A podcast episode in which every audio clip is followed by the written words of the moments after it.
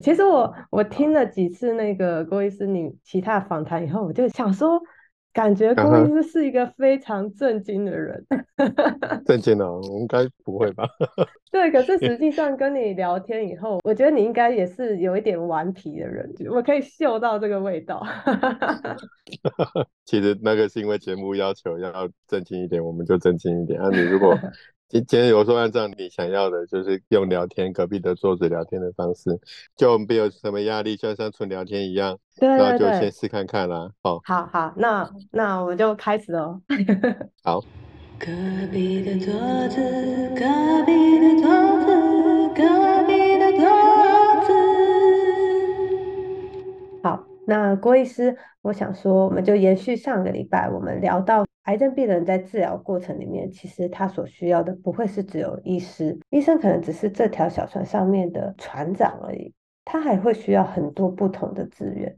那我想要知道说，大家有没有什么样的可以去获取这些资讯？我可以这样讲吗？我期许你的节目可以做到这件事。哦，那我可能需要郭医师的帮忙。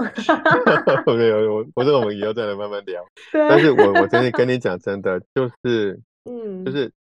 医院有所谓的癌症资源中心，每个医院基本上都有。好，那这个资源中心就会看每个医院的资源中心也有等级的差异哦。哦，对，就是哎，做做一些加法啦，营养品给，那我认为那就是果皮。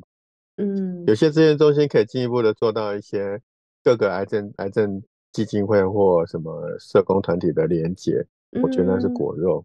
如果今天这个资源中心的人很厉害，他连心灵、宗教信仰。这一方面的问题都能解决的话，那就是何人啊？不好意思，郭医师，我觉得这里可以稍微再跟大家提醒一次，就是关于果皮、果肉跟果核是什么。这个其实是郭医师他理解出来的一个苹果理论，用来去描述说，呃，通常我们看到一个东西，就像在挑苹果的时候，我们通常是先被它的外在给吸引。但是事实上，我们吃的是它的果肉，事物的本质其实是在那个果核的部分。那所以后面呢，我们就是会继续用这个果皮、果肉跟果核来去形容我们所看见的这个事物是否更贴近它的本质。对，大概是这样。不好意思，刚才打断你了，郭医师，你可以继续分享。所以资源中心就看你要做果皮，当然也 OK，也没有人说不行。那你如果可以进一步往果肉跟果核去。去发展，去努力，我我觉得你会发挥更大的效应。就像包括你刚刚讲的，现在讲的问题，我们要去哪里找这个资源？对，我觉得，我觉得就设计，比如你今天这个节目，你想要做到多大、多深，还是只是谈谈表面？其实这这也是你可以去去去思考的。我觉得。嗯，我想接下来后续如果有郭医师的帮忙，我相信我们是可以一直往这个方向去努力的。这个我我们今天先纯聊天，我们今天先纯聊天。对对对，先聊聊，先聊聊。不过这种蛮感觉蛮好的啦，就是你也不是用一种非常严肃或专业的那种对那种方式，就像纯聊天的方式，这样听的人其实也没有压力嘛，对不对？对，因为我我觉得毕竟。如果要听很专业的节目，现在其实也很多，但是我觉得多少会有一点距离感呐。哎，对，没 错，没错。对啊，我我觉得，对啊，而且我觉得，就像刚才前面医生聊到的说，嗯，有的时候你去塑造这种距离感，也许可以带来一些好处，但是同样的，它可能就是也会造成两边的关系变得嗯更加疏离。嗯，对。所以你说到好处这件事情，我其实每次都会跟病人讲说：“哎，你不要看了我的书就就专程跑来找我，这不是我的目的哈。嗯，就我不是我要我不我不是为了要这些好处，所以我才去出这个书。这完全不是我想要的。我只是希望你看了我的书，你了解了之后，或许你可以帮你自己做对决定。那不管你人生在哪一个地方，最重要的是你还是要帮你自己做对决定嘛。”所以，我其实，在书里有讲了一句，我觉得我很喜欢的话，嗯，其实行善的最高境界不是施舍，而是引路。引路的意思就是说，我告诉你，我指引你往哪个方向走，但最终还是要你自己走，嗯，好，最终是你自己决定要或不要，嗯，然后你要自己去走。那在那个过程中，我呢，或者你呢，你们的节目呢？可以扮演着那个引导的角色，然后陪他的过程，在他害怕、不知道该怎么办的时候，不知道这样做对不对的时候，你适时的出来告诉他说：“我陪你走。”能够做到这个目的，我觉得就是我写这本书最主要的目标啦。其实我觉得郭医师这本书很好的地方是，它其实是可以跟很多不同的对象沟通的。就是像例如说我在看的时候，有时候我就觉得天哪，我一定要送一本给我妈。她每次都讲不听，我就说哎，你看一下这个案例，或者是说像医生你说你的学生，或者是其他的医师，我觉得这个过程里面需要很大量的互相去理解。虽然说好像互相去理解对方真正想要表达是什么，好像更累，但是如果真的能够做到这样子的话，从结果来看。像刚才讲的那个，呃，上帝来接你的案例呀，啊，或者是你书里提到的其他案例啊，有些时候你反而不需要好像动刀动枪做很多事情，反而一句话你就可以化解了很多很紧绷或是很纠结的一段关系，这样。没错，其实你如果理解这个道理之后，你就会发现这本书不只是给癌症病人或家属或学生看，各行各业其实都有需要。甚至我用同样的方式去跟我的小孩子沟通，一样有用。不要忘记，爸爸也是人，爸爸不是神。你要我完全不生气，完全不理你，确实是很困难的。但是同样的角度，你你把你自己哦换换位到小孩子的角度跟立场，你或许我比较能够理解。嗯，当然了，要小孩子换位到你的角度是难度很高，因为毕竟他的人生历练就没有像我们那么长嘛。没错，这个需要时间，这个就是需要等待。但基本精神是一样的，所以其实我觉得不是只有癌症病人或家属或学生需要看。其实当你能够看懂里面的意思，我觉得每个人都需要。没错，这是我的想法。因为其实我觉得里面在谈的，呃，不只是癌症，其实还有谈到更多，例如说怎么样去面对你生命里的困难，或者是说，甚至像我其实看到后面安宁治疗那一章，我自己感触很多。是因为，呃，医生你有提到说，如果我们可以重新的去看待这整个，例如说善终这件事情，然后或者是怎么样陪伴他走到最后，去化解掉他很多人生剩下的遗憾的时候，然后会不会得到癌症这件事情，它可能是一个礼物？哦，这个你当你能够到这个层次，我觉得就是我讲的和人的啦。你如果真的能够做到这个层次的时候，其实。就像你讲的，真的是这样哦。我就跟你分享，其实有上个月吧，我有一个病人从竹山来。那为什么从竹山来？因为他的儿子在竹科工作。嗯。然后呢，他来了以后，其实我才发现，原来他是一个很棒的老师。他年轻的时候就为了要偏向教育，他就自己申请到南投竹山的偏乡去带教育。哇！所以他其实是一个。本身就具有和人的能力的人，然后他就告诉我我一件事情，说以前大家在教教育小孩都希望望子成龙、望女成凤，然后有能力就送出国，对不对？好，再造。可是他发现说，等到他年纪大了以后，小孩都在国外，其实没有人能够陪他。那他一直在思考说，到底自己这样做对小孩子的成就都很好，可是这样跟他是越来越疏离。没错。哦，他一直又回来思考。自己这样做到底对不对？嗯，直到他得了癌症这件事情，儿子在美国的开始关注到爸爸年纪大了，生病了，嗯，一个儿子走不开的，就开始拼命的寄营养品给他。啊，最感动的是第二个儿子，老二，老二，直接就把工作辞了，嗯，然后回主科来工作，嗯，然后那个病人讲到这里的时候，他几乎是掉着眼泪跟我说，嗯，你知道吗？我好像重新捡回了一个儿子，他原来没有想到说癌症其实是一个礼物。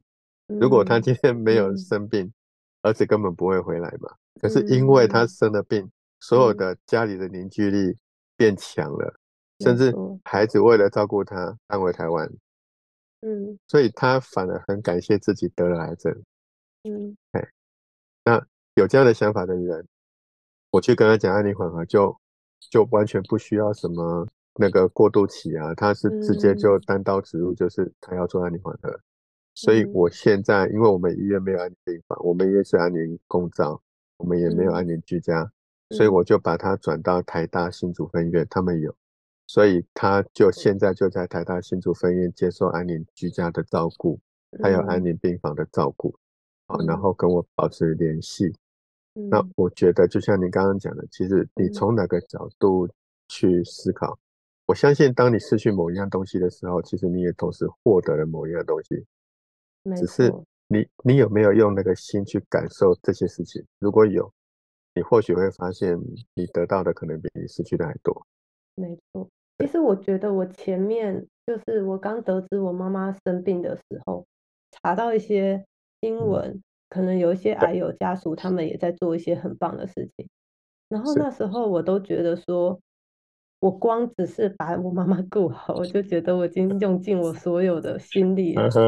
怎么可能还有这种多余的时间或者心力再去想着要帮 助其他人，或甚至想着要把这变礼物？但是就是在在我妈妈治疗稍微告一段落，她现在也是在休息的阶段嘛，在等检查报告。然后我就跟我朋就是另外一个伙伴晴天，然后聊了这件事，我们决定来做 podcast，把我们之前的一些想法实践的时候，因为我们那时候最初的初衷就是希望。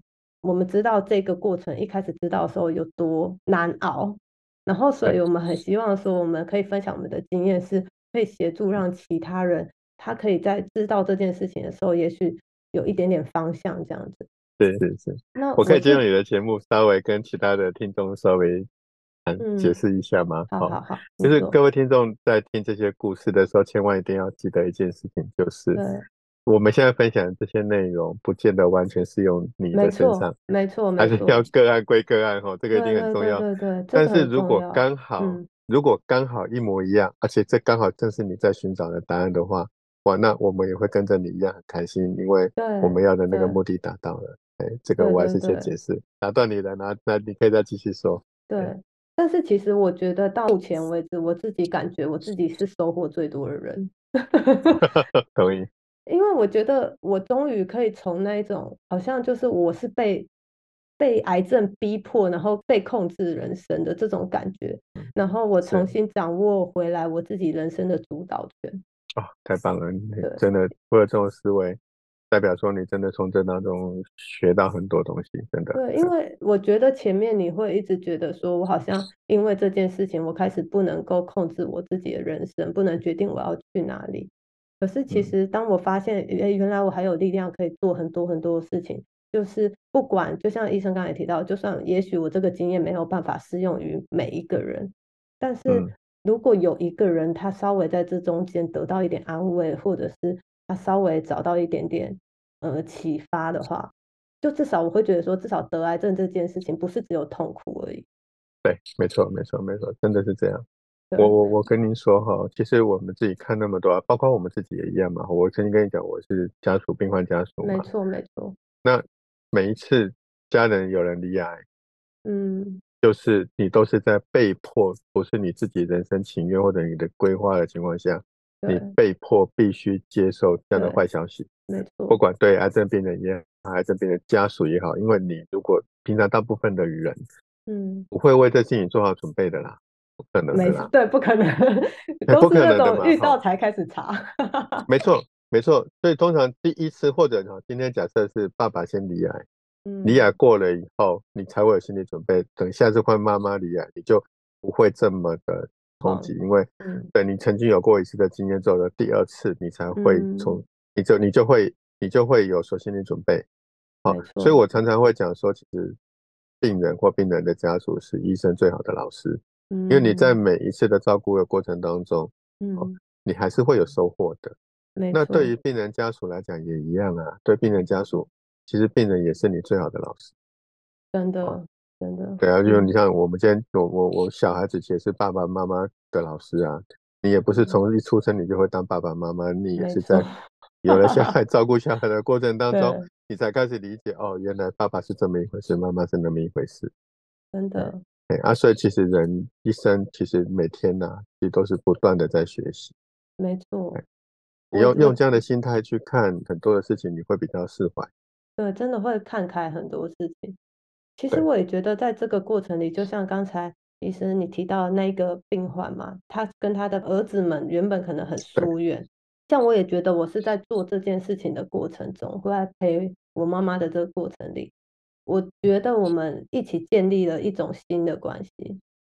就像现在，例如说我开始做这个 podcast，我也会有一部分觉得，因为我妈妈是很喜欢做善事的人，然后所以我觉得我会有一部分，哎，也是受到她的影响，然后我开始做这件事情，我会有一种，其实是我们一起在完成一件新的事情 的感觉，对。没错，没错，就像书里面有一些故事，其实病人已经离开了。像我最常提出来鼓舞别人的，就是那个教官写回忆录的那个教官。如果你会再看我有看到，我好喜欢那个故事。那个教官哈，在二零零八年的时候，他其实是我们学校退休的教官。哦。然后一退休呢，就被诊断得的肺癌。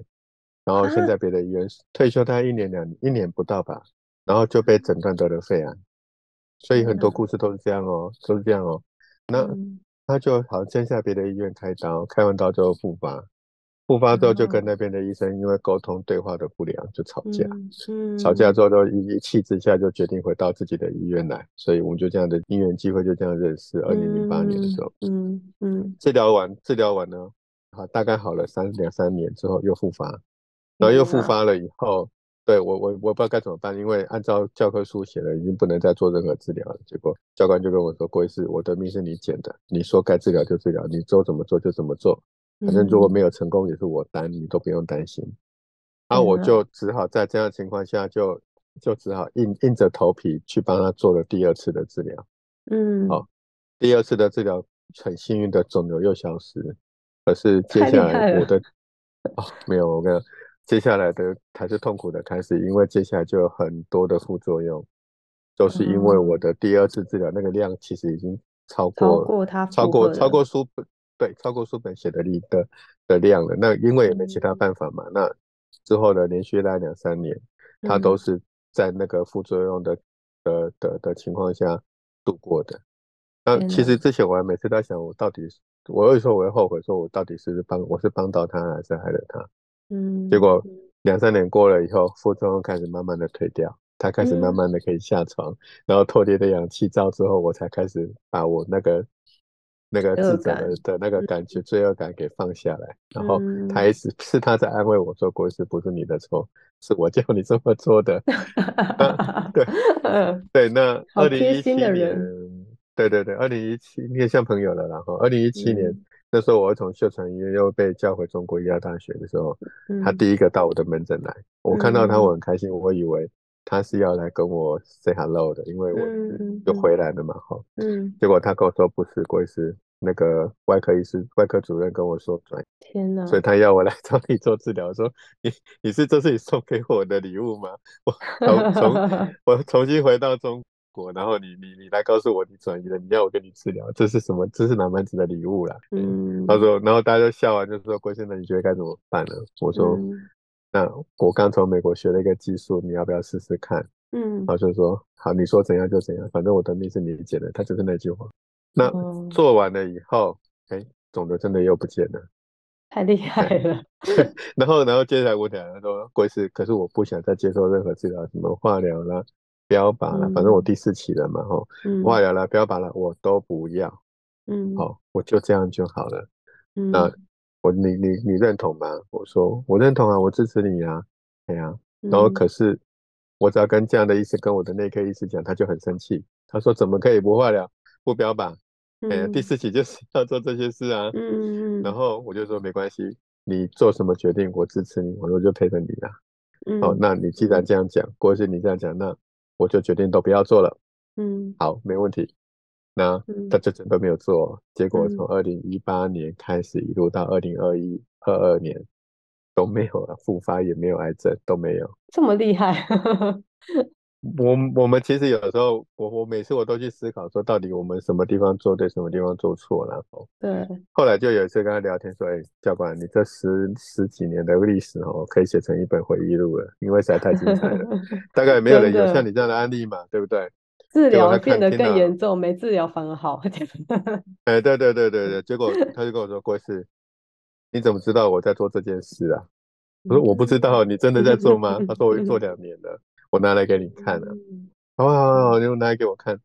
看他就真的带了五五五五本哦，很厚很厚的五本五本，好厉害，他真的五 五大本，然后就这样搬来给我看，里面密密麻麻都是他的照片，他写的字。然后为什么是五本？其实本来就两本，他是写到后来意犹未尽哦，开始连他幼稚园、国小、国中、高中到当兵，他所有的照片全都贴进去了。哎，他记性好根本他东西都收起来，这才厉害。我根本像我自己，我小时候照片都不知道在哪里了，他竟然都还留着，所以。我反而因为这样子，我看了这五六十年台中的街道啊，什么那个，因为这样子我才，哎，对，超超珍贵的啦，哦，嗯。后来他就指着其中一个空白的地方说：“郭医生，你有没有看到这里空白？”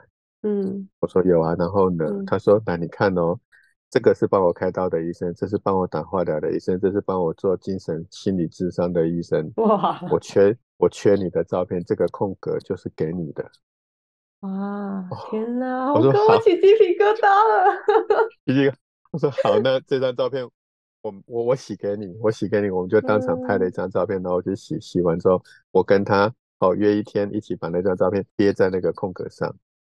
哦。然后贴上去的那一瞬间，我他讲了一句话，他说：“郭医师，谢谢你，我的回忆录完整了。”我想哭。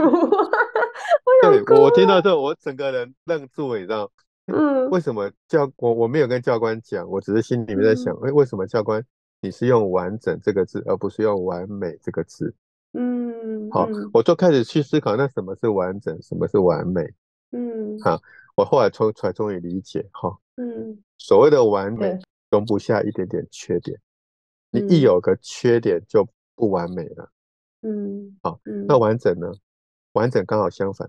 那个缺点就是它的一部分，嗯，那没有那个缺点，你反而不完整。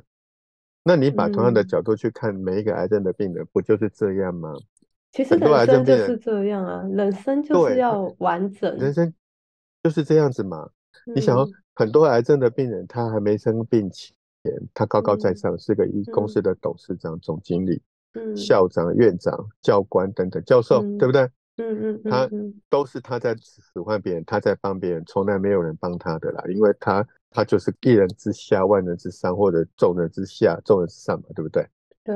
那等到他突然间得了癌症的那一刻，整个世界是颠倒了。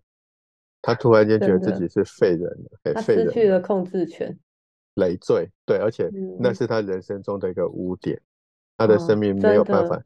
像他自己原本设计的他的那种完美的形象，全部都破灭。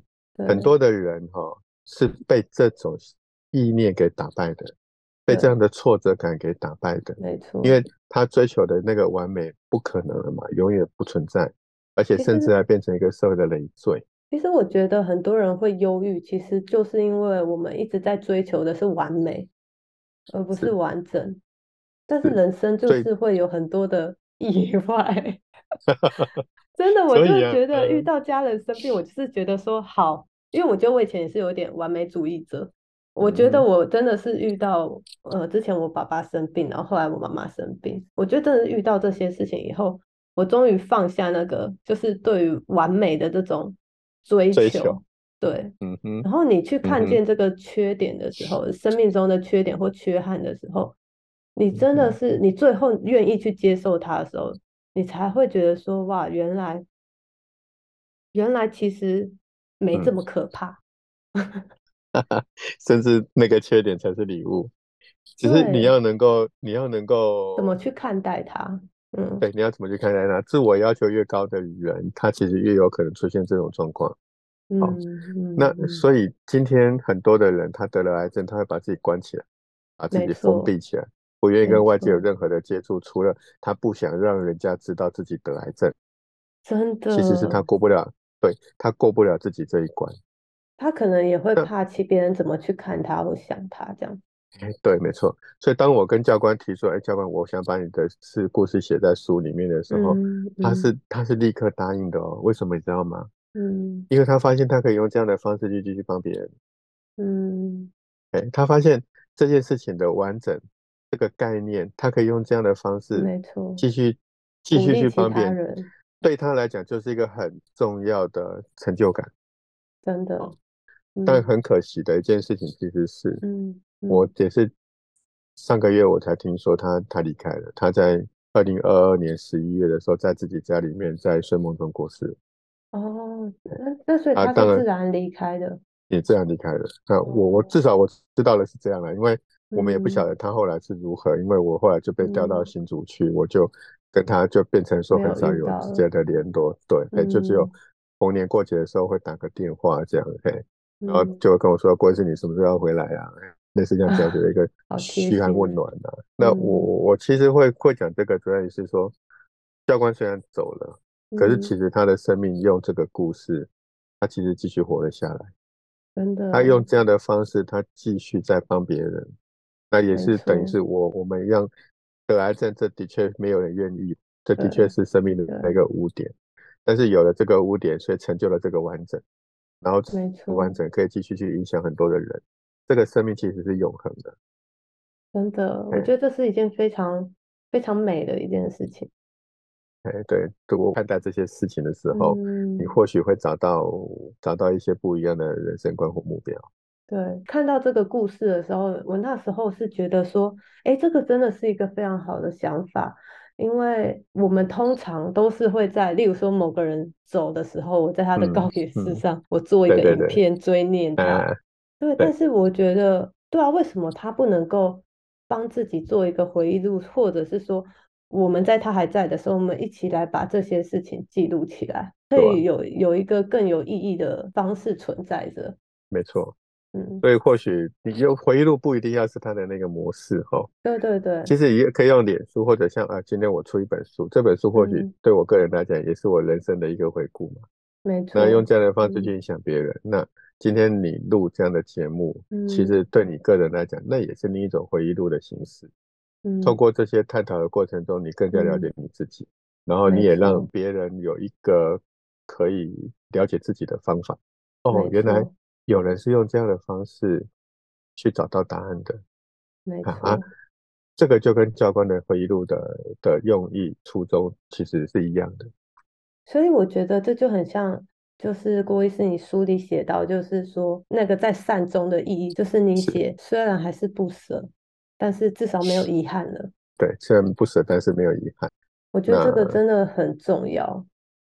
所以我在书里面我写一句，我觉得还蛮我我自己的体悟了，就是什么叫善终？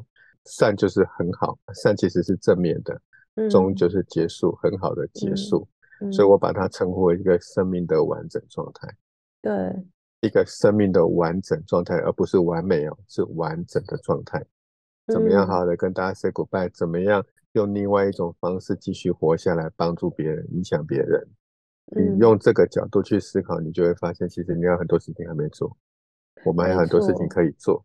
而且我觉得用这样子的方式去思考整个生命的意义，或者是整个生命的价值的时候，我觉得会放掉很多没必要的事情的一些执着，你会更专注在更重要的事情或更重要的目标。而且你的这个专注，你不是只是想着你要完成它。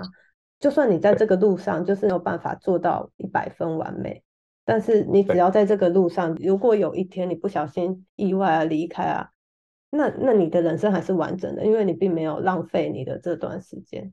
可是我们会以为那个善终是你一定要躺在家里好好的离开，你才能叫善终。所以我觉得 医生你给的这个善终的定义其实是。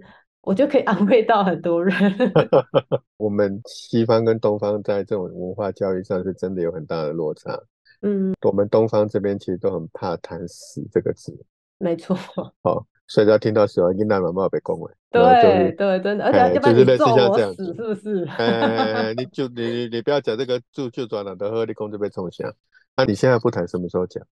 对。等到真的来的时候，已经来不及的时候，你只能被迫去接受，到最后。很多人的创伤走不出来，都是这样子来，那我就觉得蛮可惜的，真的是蛮可惜的。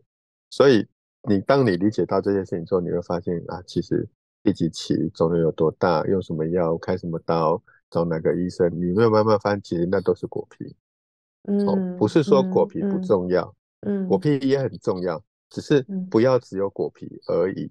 没错，果皮也很重要，但不能只有果皮而已。我们可以从外慢慢往内看，没错，所以很多的医生，其实我自己教过的学生，包括我医生的前辈，很多人其实他行医好多年，他其实都是在看国但我不是批评啊，我只是说这个是每个人的人追求的目标不一样，追求体验的等等。我曾经有次去演讲，然后有一个病人在后来，一个听众，后来他就有一次就问我说：“医生，郭医师，你都已经这么忙了，你还要做这些事情，你为什么还会想要做这些事？”对啊，你是个你是个医生，哦，你是个医生，你就做医生做的事情就好，你为什么还想要再去做这些事？那他不是觉得我鸡婆了，他只是觉得说，哎，会很佩服，都说你怎么会想要这样起心动念呢？没错，嗯。那那时候他问我这个问题，其实我当下我有点被问倒了，说对哈，我干嘛做这些事？我心里这样想。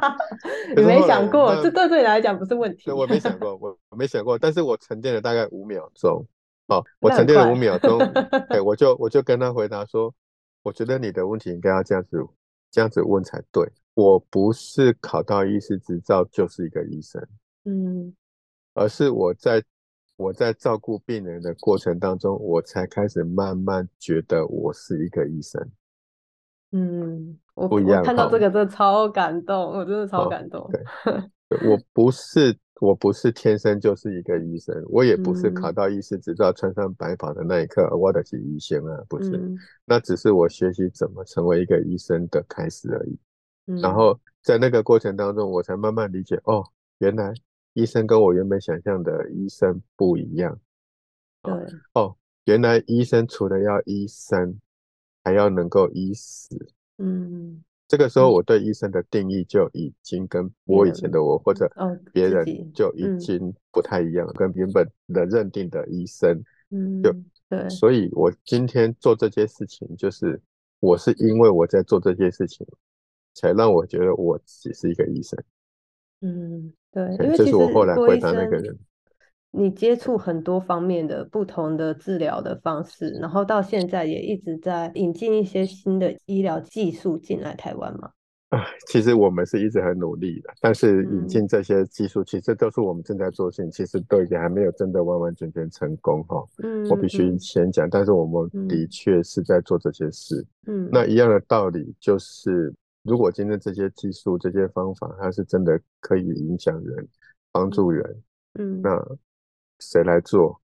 等着别人做呢，还是自己就去做？那做的过程中一定会有很多的困难要突破嘛？哦，比如说成本的问题、收费的问题、病人在哪里的问题、医院愿不愿意接受，其实很多很多的问题是一个一个要去克服的。但是我我们就觉得该做我就去做了。然后那至于成功如何，也不必在我了。就是最后只要最终这件事情有成功就好了。嗯，我们是用这样的想法在做这件事情。嗯，医生，我很好奇，你是有经历过什么样子的特别事情？因为我感觉得出来，你对于医生这个职业是有一个使命感的。哦，这个可能三十分钟也讲不完。不过，我我很简单一个一个一个说法嘛，就是其实我们自己。也曾经是医生，也是人家的学生，啊，也是人家的病患家属。我第一次遇到我家人离亚，其实是我表弟，在我大学时代就离亚了。嗯，离亚的那个时候还有刚好健保开开办第一年，所以他的一些什么治疗。健保就帮他付掉。哦，那其实当时我还在当学生的时代，然后我第一次进到医院，其实我不算医生，我但我是那个医院的学生。我看着我的老师在治疗我的表弟，其实我心里面是有一点点不是很能接受的，说哈这样也叫医生？我当时心里感觉是如此，我就不讲是谁了哦。嗯，那我后来有一次我去跟我们医院教授讲说，不能这样吧。然后他是做了什么特别的事情，让你有这种感觉呢？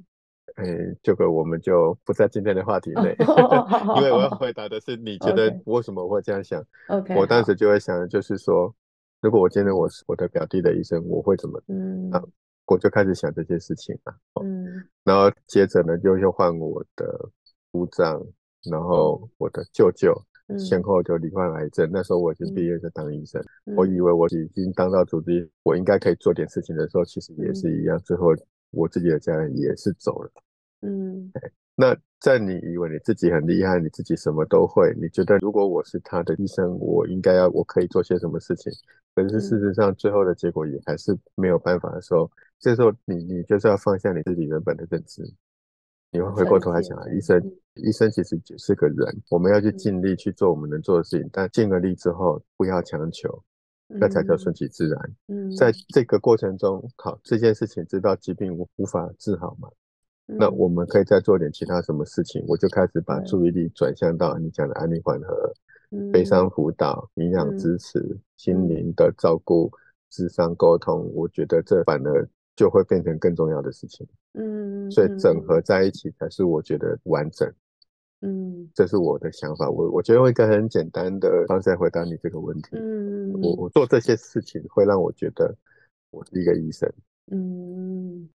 所以其实也是在这个过程之中，不会，我觉得就是在这个过程中，感觉到哦自己也在成长，我觉得这是最重要的一件事情。对啊，每天其实都是啊。那我自己其实也在那个脸书里面开了一个对话的那个社团嘛。嗯嗯嗯。那我可能等下如果有空，我会再写一篇新，就我今天遇到的这个故事的文章，然后再搭配我昨天听到的一首歌。哇，我觉得这才是。很多事情不知道为什么，就是它就会那么刚好的在这个时间点出现了这一个事情，然后刚好把它完整的连接在一起。嗯，所以我后来慢慢的觉得，就是你就是去做，然后你也你也不用太过去思考或什么目的性。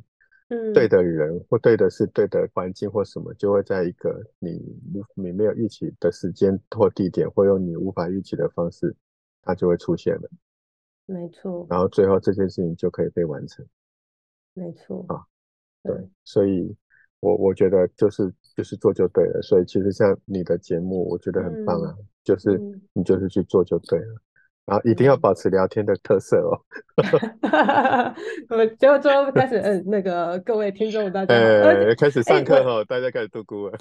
我我想我应该从第一集到现在啊，应该都还没有自我介绍过。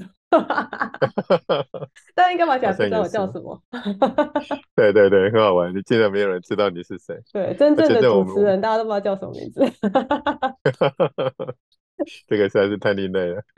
其实今天我们真的聊了，我觉得蛮多的东西，我自己是很喜欢啦。对，谢谢谢谢。对我自自己真的觉得很棒，而且其实每一个人他都可以重新的换一个角度来思考。第一个是医病之间的关系。然后再来就是沟通的目的，然后以及就是我们怎么样重新去看待这整个治疗的过程。对，我们就不论这个结果是他终于全部都癌细胞消失了康复了，或者是真的没有办法帮助他恢复健康，不管是哪一个结果，我觉得我们重新去思考这个医疗的过程跟本质的时候。我们比较不会放错这个期待，造成这个落差，就会有很多的愤怒啊、不甘心啊，或者是悲伤这样子。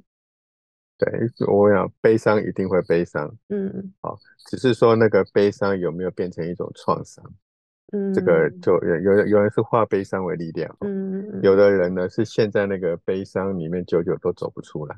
对。啊，我就曾经遇过嘛，因为我书里面有写，有一个婆婆，她她女儿乳癌过世了。嗯，那只要到她女儿过世的那一天，嗯，她一定会打电话到医院来，嗯，只要柜台跟我说郭医师那个谁谁谁要找你，我大概就知道是谁。那一天就是他女儿过世的日子，嗯，要连续三四年，然后每一次打来就是郭医师啊，我女儿做错什么事，我又做错什么事，为什么我老天也要这样对待我女儿？然后如果我们没有做错什么事，我老天爷可不可以把女儿还给我？然后就这样子一直在重复、重复、重复，嗯，然后我就在电话这一头一直听他说，到他累了，他自己挂掉电话，嗯，那重复好多年哦，我记得至少三年还是四年哦，嗯嗯，哎，那我心里一直在想的说，哇，那这个妈妈不就等于是等于是这三四年来一直都没有走出来过吗？嗯嗯，好，那他一直在思考的这些事情，最终他承受得了吗？嗯，那我们又能够帮他做点什么事呢？或者是可不可以不要让其他的人，哦，重到了这一位妈妈的的路呢？所以我后来其实蛮想蛮多是在这件事情就慢慢觉得悲伤其实是正常的，但是悲伤到他走不出来，我觉得那那就有点遗憾了。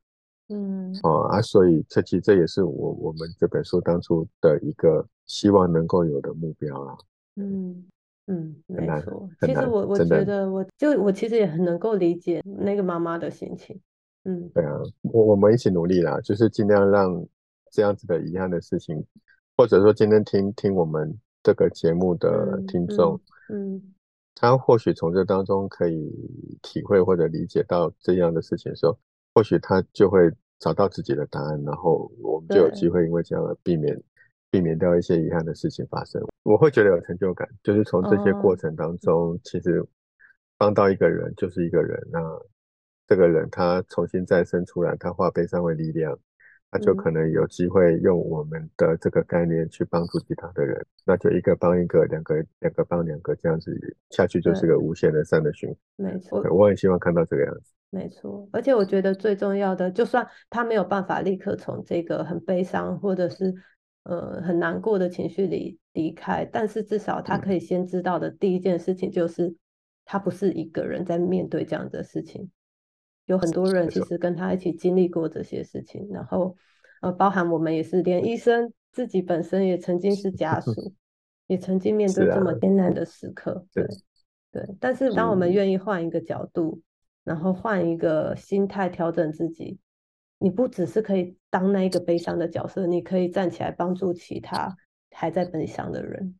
我我会送大家一句话哈，就是你可以不原谅任何人，但是你一定要放过你自己。尤其是在这个悲伤的过程中，你会说我做错了什么？谁做错什么？那个医生做错了什么？然后谁谁谁如何？是不是哪个地方怎么样怎么样？那我会说。对，没有关系，你可以不原谅任何一个人，嗯，但是你一定要放过你自己，你要先让你自己好，让你自己先走出这一些悲伤的情绪，然后你沉淀下来之后，你才会能够找到你要的答案。所以你一定要放过你自己。好，献给目前正在水深火热中的家属，这个其实我觉得真的蛮重要的，真的。谢谢谢谢郭医师，我觉得 太棒了，不会 不会不会，有机会可以再来你的节目。好啊好啊，下次我们再找其他话题来聊。可以可以可以，没问题没问题。OK OK，当然也是希望能够帮到很多人呐，真的是很希望能够帮到真的太感谢郭医师了。嗯嗯嗯，不会不会，来分享。好，所以我们今天就结束了吗？对，好，我们就这样喽，拜拜。好，拜拜，各位拜拜。这里是隔壁的桌子，隔壁的桌子有点意思。